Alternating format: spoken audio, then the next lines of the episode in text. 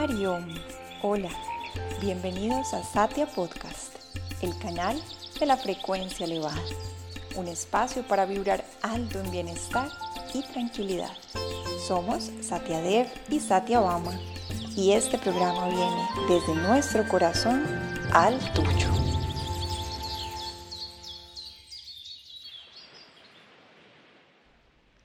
Hari Om.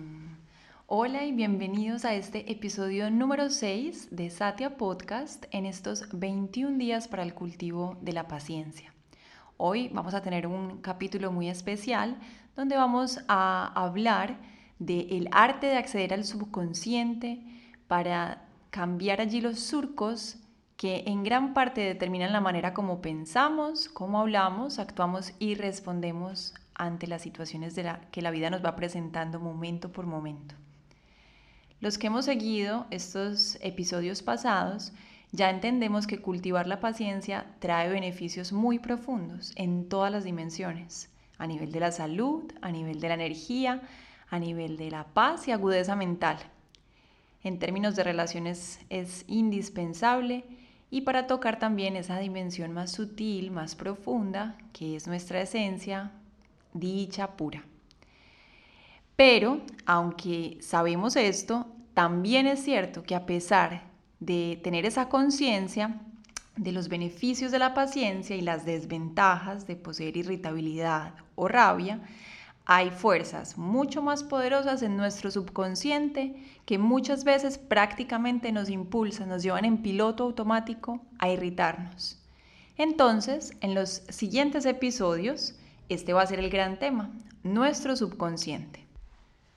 Lo que vamos a analizar específicamente en este episodio de hoy em, es un método que actúa como salvavidas en momentos difíciles, en momentos como de emergencia, cuando sentimos que se nos comienza a calentar la sangre, que está hirviendo la sangre. Porque ahí es crucial entender qué hacer cuando estoy sintiendo que pierdo el control.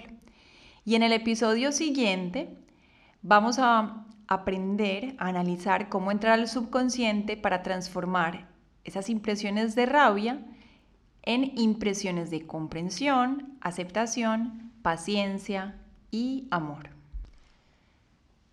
Antes de esto, les recordamos lo que dice nuestro maestro Swami Shivananda acerca de los pensamientos negativos, como por ejemplo un pensamiento de rabia.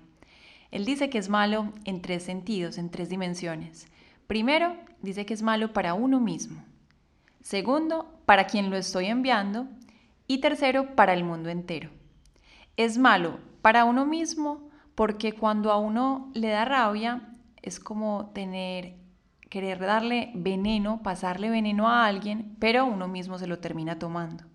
De manera inmediata, al tener un pensamiento negativo, uno mismo se siente mal. Y también por la ley del karma, esa ley de la acción y la reacción. Porque los pensamientos son como un boomerang que se devuelven a uno con la misma o hasta mayor fuerza. En una segunda dimensión también es malo para quién lo estoy enviando, para esa persona a la cual estoy atrayendo con mi mente, porque pensamientos, dice Swami Shivananda y dicen los grandes místicos y yogis, que los pensamientos son objetos reales, con forma, con tamaño, con color y hasta peso, igual que por ejemplo una manzana.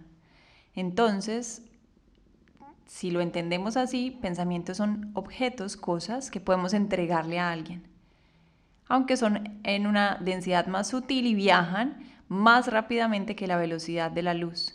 Entonces, si yo lanzo un pensamiento de impaciencia o de rabia a alguien, este realmente penetra la mente de ese ser y lo debilita.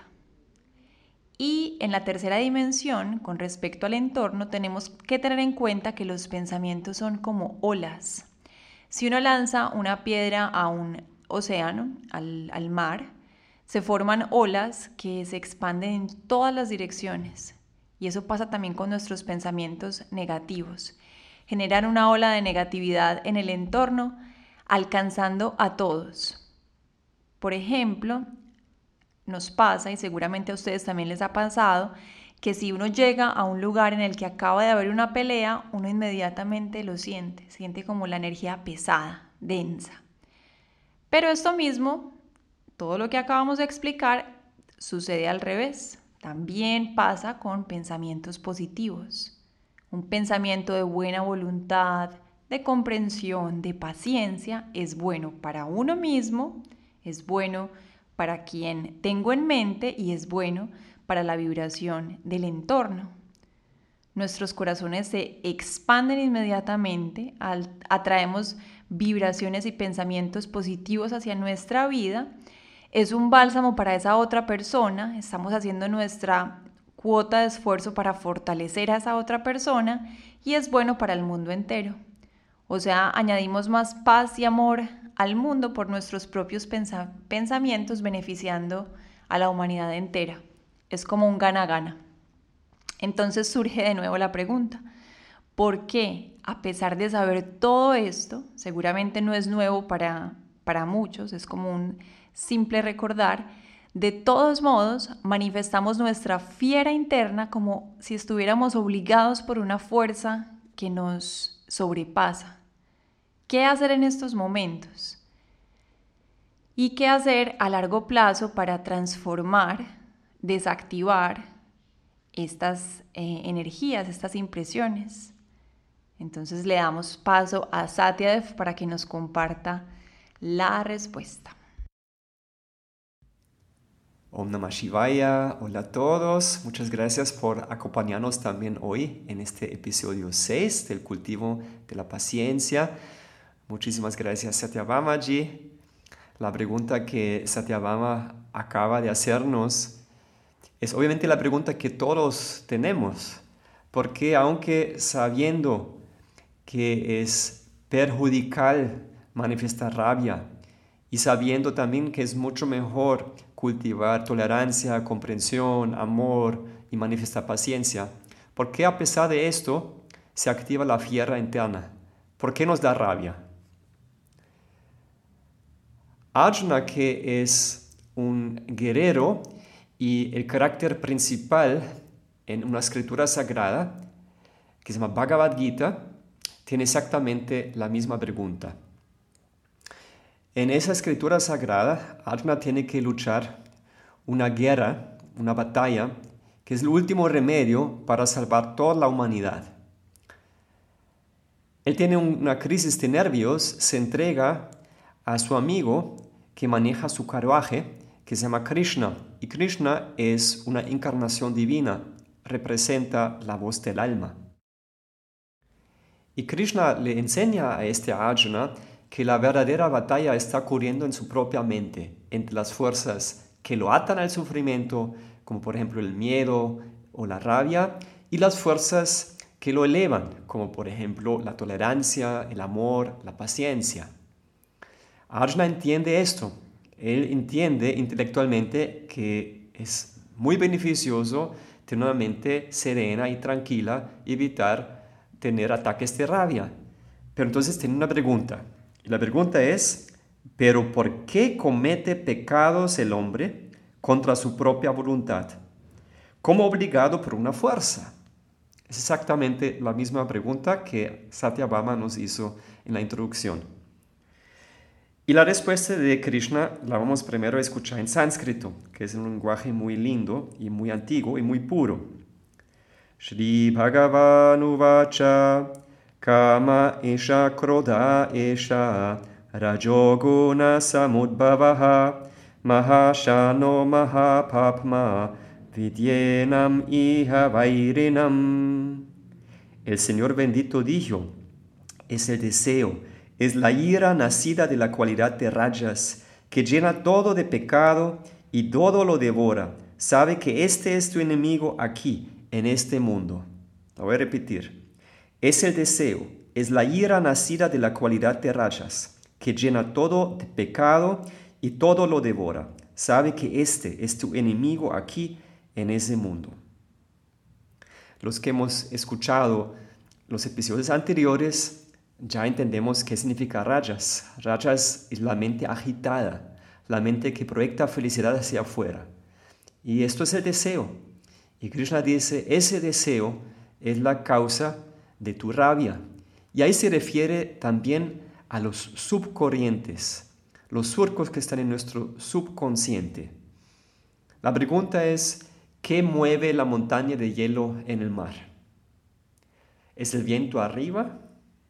No, obviamente no, son las corrientes abajo. Y lo mismo aplica para nuestra propia mente.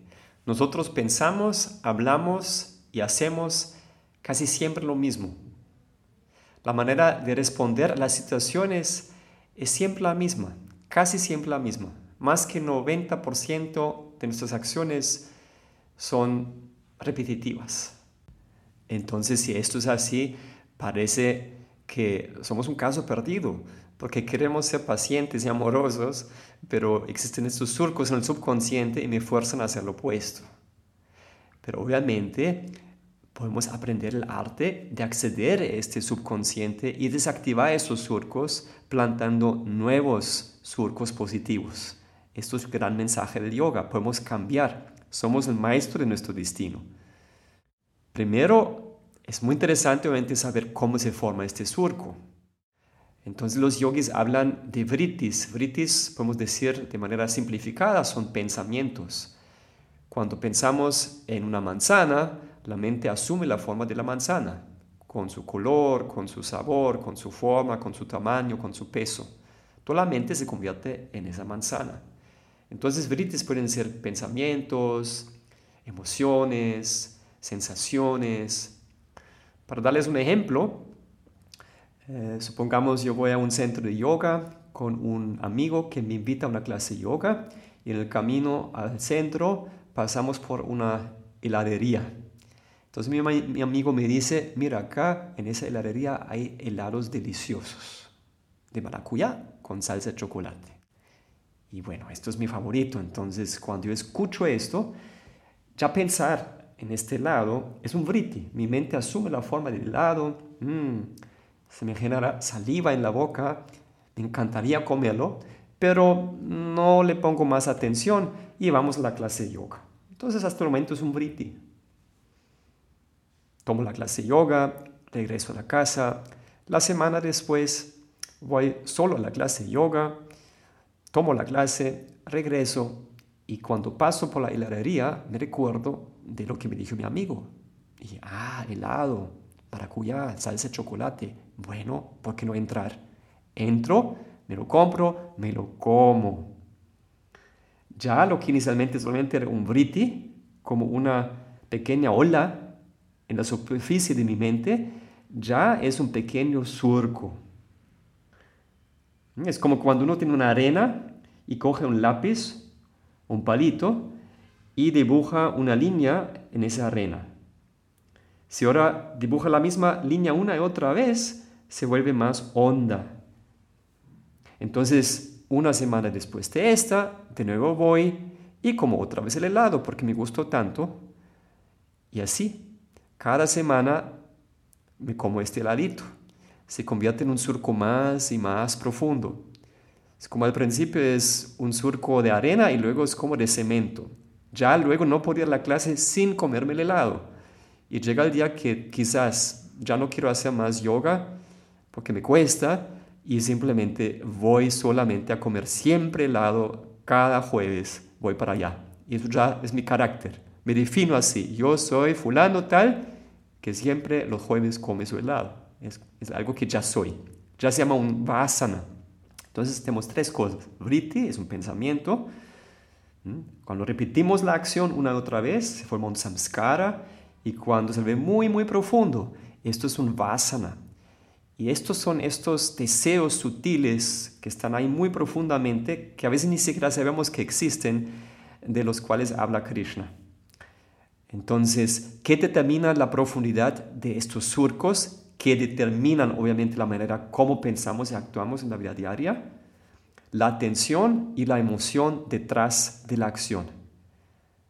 Por ejemplo, algunos acá están escuchando estos episodios y quizás aman el yoga, aman la meditación, tienen mucha emoción positiva cuando lo escuchan. Entonces, cada palabra que escuchan lo asimilan profundamente. Pero puedo que alguien de ustedes invita un amigo o digamos un novio y, y piden, por favor, escucha esto. Pero digamos, este novio no le importa mucho yoga, no tiene mucho interés, pero para darte gusto a ti, lo escucha. Y tenemos un tercero que escucha el episodio porque me odia. Odia a, a Satyabama, a Satyadev y simplemente escucha porque quiere mostrar que estamos diciendo cosas muy tontas. Entonces tenemos esos tres que escuchan. ¿Quién se memoriza? ¿Quién memoriza profundamente lo que hablamos? La persona que tiene mucho amor, la persona que tiene mucha rabia también, porque ambos tienen fuertes emociones. Estos dos acuerdan cada palabra. La persona neutral no acuerda mucho. Entonces, ¿qué determina la profundidad de un samskara? La emoción y la atención que le pongo. Y eso es muy importante. Entonces, ahora para aplicarlo al tema de la paciencia, que es lo opuesto a la rabia, pues ahora cuando nosotros respondemos con rabia, es porque hemos respondido antes con rabia en ciertas situaciones. Alguien me dice algo que no me gusta, por ejemplo, alguien me dice no me gusta tu peinado o cualquier cosa, y hay un samskara o un vasana profundo que me básicamente esfuerza de gritarle a este señor o a esta persona. Es como un impulso. Y no solamente esto, cada vez cuando respondo con rabia frente a una situación, el vasana inicial que me impulsó a actuar así se hace más profundo. En otras palabras, con cada respuesta negativa, este samskara toma más y más fuerza, lo voy nutriendo, Recuerden, emoción y atención determina la profundidad del vasana. Entonces, cuando tenemos una emoción negativa como la rabia, pues el samskara es profundo y se va a hacer cada vez más y más profundo. Entonces, esto suena grave, ¿sí o no?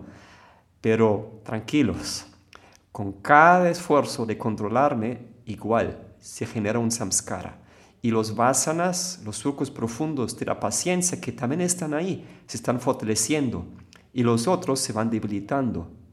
Pero es importante saber cómo desactivar estos samskaras negativos y plantear los positivos con destreza. Vamos a analizar dos cosas. Primero, ¿qué hago en momento de emergencia? Cuando realmente siento no soy capaz de controlarme. Y luego en la clase que sigue, en el episodio que sigue, vamos a analizar cómo podemos aprender el arte de acceder a ese subconsciente donde están todos esos surcos y cambiarlos. Para esto vamos a aprender cómo podemos procurar ondas cerebrales alfa y teta. Estas ondas son muy favorables para, para manipular el subconsciente y se generan cuando entramos en un estado de relajación profunda o en un estado de meditación profunda. Pero eso vamos a analizar en el episodio que sigue. Hoy vamos a concentrarnos en esos momentos de emergencia. Bueno, alguien nos dice algo que no nos gusta. O alguna situación se presenta que activa un samskara o un vasana de irritabilidad. ¿Qué hacer? Ya sabemos, si respondemos con rabia y simplemente expresamos ese impulso, ¿qué va a pasar? el vasana se hace más profundo. O sea, es un círculo vicioso hacia abajo. La situación se hace más grave cada vez. Cada vez va a ser más fácil responder con rabia. ¿Qué otra alternativa tenemos? Pues reprimirlo. Decir, bueno, me lo trago. No digo nada, simplemente me lo trago. No lo expreso, no respondo, no hago nada. ¿Qué va a pasar? pues igual el samskara va a tomar más fuerza porque internamente voy a estar aburrido. Es como cuando uno tiene una olla de presión muy caliente y nunca deja que el humo caliente se escapa. Eventualmente va a explotar. Hasta la meditación en este momento no va a funcionar muy posiblemente para la mayoría de las personas. Supongamos una situación que me saca la irritabilidad se presenta me pongo en mi postura, cierro los ojos y trato de repetir mi mantra. Puede que sí, pero muchas de las personas de hacer esto simplemente van a meditar de nuevo en esa rabia y con emoción. Entonces, pues la pelea va seguir internamente y también así el samskara, el vasana, la impresión va a tomar más fuerza. Entonces, estas dos no son buenas alternativas. Entonces, ¿qué hacemos? La palabra mágica se llama sublimación. Sublimación es la clave. Entonces, en sublimación hacemos un esfuerzo inicial de controlarnos, esto sí sin dudas, no expresar inicialmente. Y ahí dice Swami Shivananda, si no puedes controlarte, por ejemplo, estás en una situación con otra persona y ves que una cosa más y vas a empezar a, a discutir o a pelear, más bien deja el lugar. Deja el lugar y, por ejemplo, haz una caminata. Pero esto no es suficiente. Ahora viene el tema de la sublimación. Y sublimación es simplemente darle otra avenida de expresión a esta energía que está detrás de la rabia. Por ejemplo, puedes hacer una caminata vigorosa, cantar algún himno, cantar un kirtan, o repetir, como dice Swami Shivananda, 108 veces Om o Om Shanti. Si tienes mucha energía para expresar, también puedes ir a una huerta y cortar leña, trabajar, o ir a la cocina, lavar platos. Algo muy bueno sería hacer una práctica de yoga con saludos al sol, vigorosamente. Pueden ser este día 108 saludos al sol o varias rondas con mucho vigor. Haz una práctica de asanas, de pranayama, de respiración como Kapalabhati y luego algo que es más sedante como respiración alterna. Y al final ya estás listo para relajarte. Después de quemar esta adrenalina te relajas y ahí ya te puedes sentar a meditar. Pero primero es importante expresar la energía. Esto es la sublimación. ¿Mm? Primero expresar la energía, darle otra avenida de expresión para en vez de nutrir más este vasana de la rabia y así nutrir más tu propia ignorancia y tu propio sufrimiento, usas la misma energía ahora para evolucionar espiritualmente. Sublimación, uno de los grandes secretos de los yogis. Usar la energía que normalmente nutre mi rabia y la expreso distinto, eh, dándole una expresión más elevada. Entonces después de ya expresar esa primera energía tan poderosa y canalizarla, y quemar esa adrenalina, ya estoy listo para procurar más tranquilidad en mi mente, ya sí me puedo sentar a meditar, puedo repetir un mantra y puedo practicar esa meditación sobre la paciencia, como lo hemos explicado en los primeros episodios y también esa grabación que puedes practicar hasta el final de esos 21 días y ojalá si quieres toda la vida. Hay una pequeña anécdota que quisiera compartir. Yo hace algunos años di regularmente clases en un instituto de rehabilitación de adicciones y en un día di una clase a un grupo en el cual había dos chicos que no colaboraron casi con, con la práctica. Eran un poquito necios y mm, me retaron bastante, me costaron mucho.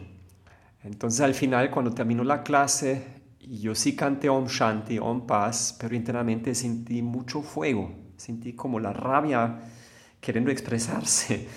Y, me camino hacia el carro y cuando me meto al carro me recordé, ahí, yo hoy por la noche tengo que dar un curso sobre la conquista de la rabia. No puede ser. Entonces ahora pues toca aplicar. Entonces en el carro yo me recordé de una enseñanza de Swami Shivananda y él dice, cuando te da rabia, vete a un cuarto y empieza a rir, carcajearse. Y además manda olas de amor a todos los seres. Ríete y manda amor a todos los seres. Entonces yo estaba sentado en mi carro y pensé, bueno, le voy a dar un chance. Empecé a rirme, al principio un poco fingido, y poco a poco profundizando más y más, ya en el tráfico realmente riéndome mucho eventualmente, y llega un semáforo paré ahí porque estaba en rojo y miro a mi lado y hay una señora y me mira aterradamente, como diciendo, ¿qué le está pasando a ese señor? Está loco. ¿Qué droga está tomando? Y la verdad, pues está aplicando la enseñanza de Swami Shivananda y les cuento que sí me funcionó. Eh, luego llegué a la casa y de verdad me pareció todo súper cómico y, y, pues mi corazón se expandió y mi mente estaba otra vez en paz. Entonces, solamente para dar un testimonio que si esta práctica funciona, la práctica de la sublimación, entonces quisiéramos invitarlos primero, obviamente, seguir con la práctica de esa meditación diaria que tienen la grabación en ese podcast, que es la completa, pero también, por favor, tomen algún cuaderno o algo y anoten algunas prácticas de sublimación para que cuando llegue ese momento de emergencia ya saben qué pueden hacer. Por ejemplo, anotar ahí, bueno, cuando me da una rabia, voy a salir del lugar, voy a caminar, voy a correr, voy a repetir Om Shanti, voy a hacer una práctica de saludos al sol, voy a cantar cierto mantra, para que ya tengan claro la estrategia, o voy a la huerta a cortar leña. Cualquier cosa que ayude a expresar esa energía y darle una avenida positiva. Muy bien, les agradecemos mucho su paciencia en ese programa, 21 días, cultivo la paciencia. Muchas gracias a ustedes, espero que mañana también nos escuchan. Seguimos mañana con el arte de acceder al subconsciente para ahí transformar nuestros surcos y reemplazar los surcos, los vasanas de rabia con surcos nuevos de tolerancia, amor y paciencia. ओम तत्सत